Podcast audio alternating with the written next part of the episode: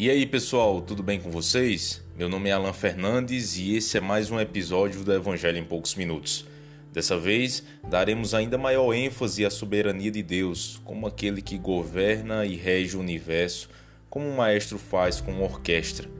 Apocalipse 4, versículo 2 diz o seguinte: E logo fui arrebatado em espírito, e eis que um trono estava posto no céu e um assentado sobre o trono Ciro, Peça, Luiz IX, Imperador Augusto, Tito Flávio Vespasiano, Alexandre o Grande, Carlos Magno são alguns dos grandes nomes de monarcas e imperadores que em certa parte do tempo dominaram, expandiram e aplicaram sua forma de governo pessoal sobre determinado país, grandes cidades e continentes. Táticas avançadas, rapidez em atravessar grandes absurdas, absolutismo, política e prestígio eram apenas algumas das poderosas ferramentas para demarcar o ponto máximo de suas governanças. E, quando olhamos fixamente para a história, isso não é diferente. Todos em algum momento tentam alcançar em larga escala o grande pódio da conquista diária e perpétua, alguns mais incisivos e constantes, outros por apenas um lapso temporal. Desistem, e se enfraquece rapidamente. Mas a grande questão ainda permanece: a idolatria do eu no trono do centro do universo. E às vezes o universo é somente um pequeno pedaço de terra, mas que se torna uma ampla extensão territorial causado pela prepotência e altivez, dirigida pela mentalidade egoísta produzida segundo após segundo pelo homem.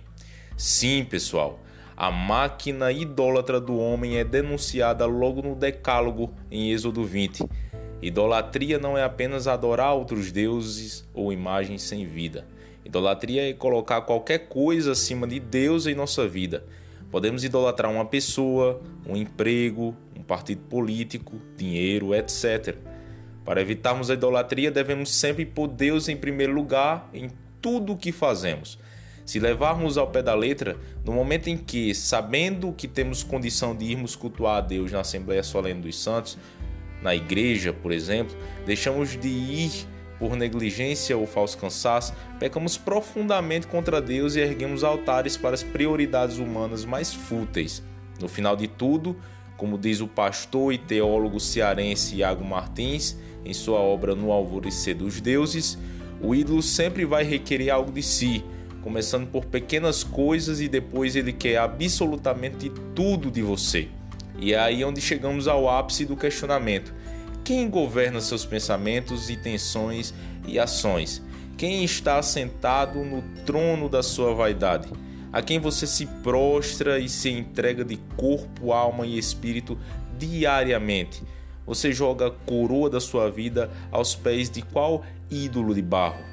Quando João visualiza a cena de Deus assentado no trono, demonstra a todos aqueles que achavam que o trono principal do universo estivesse em Roma e que o imperador sentado nele fosse o Deus Supremo, que na realidade o trono pertence àquele que detém a soberania máxima, eterna e infinita, o Deus único que tem o seu domínio sobre os reinos da terra. O mesmo apóstolo e discípulo amado que menciona que Jesus não foi e será, mas ele o é, que a mensagem do Evangelho é o resgate do homem da sua condenação, que, nas palavras do próprio Cristo, a verdade é que liberta e que, em uma oração sincera, roga ao Pai para santificação na verdade, porque Ele mesmo é a verdade, é exatamente o mesmo que denuncia que o espírito do Anticristo já está na terra e que é carregado das piores idolatrias existentes que podem aprisionar o homem na sua própria verdade, no seu próprio pensamento, enclausurar no seu próprio coração. A visão de João não é só sobrenatural, mas se é atemporal, e é por isso que ele estava em espírito. Afinal, se fosse ao contrário, ele teria sido consumido instantaneamente. O peso da glória, a magnificência da majestade, a pureza que desnuda e prevalece sobre a imundície, que faz os serafins não olharem, que ordena aos querubins reverência máxima, que diz aos anjos para irem e eles vão, é o resultado de um Senhor que governa perfeitamente todas as coisas.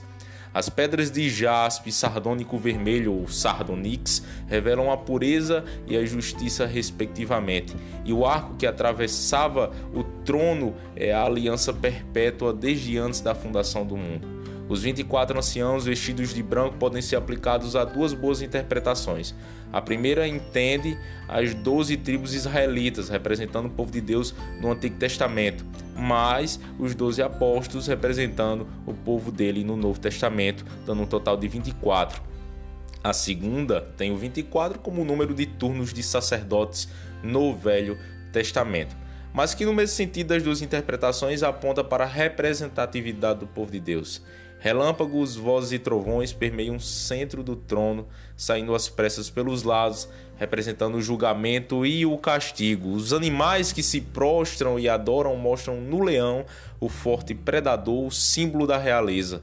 No novilho, em Ezequiel, por exemplo, o boi, animais conhecidos por sua força. No homem, a força e a inteligência. E na águia, um predador rápido, capaz de localizar e atacar sua vítima. E todos eles não têm descanso, nem de dia nem de noite, proclamando sempre: Santo, Santo, Santo é o Senhor Deus, o Todo-Poderoso, aquele que era, que é e que há de vir. E que por fim depositarão as suas coroas diante do trono, mesmo as coroas que receberam de Deus servem para a glória do Criador, não das criaturas. Eles livremente entregam toda a sua glória a Deus. Sem Deus, eles seriam nada. Sem Deus, nós seríamos nada. Tu és digno, Senhor e Deus nosso, de receber é o fato máximo de Deus de fato merecer.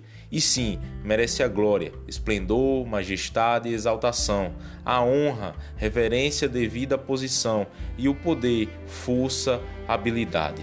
Obviamente, Deus é o Todo-Poderoso, mas os seus servos voluntariamente lhe cedem poder sobre as suas vidas. Todas essas descrições servem para demonstrar uma coisa: Deus está no controle é o personagem principal no céu e é o soberano absoluto que criou e domina o universo. Portanto, aquiete-se que, apesar da nossa condição como pecador, o próprio Deus pode nos livrar dos nossos ídolos, nos tirar de uma condição de irreverência e de mostrar que nenhum homem pode, na história, fazer isso por você. Nem você mesmo, nem sua família, amigos ou qualquer outro ser humano pode lhe oferecer isso. Ninguém pode se assentar no trono eterno. Ninguém ameaça para o soberano. Espero que você tenha entendido isso. Muito obrigado por nos acompanhar e que Deus possa lhe abençoar ricamente em Cristo Jesus. Forte abraço.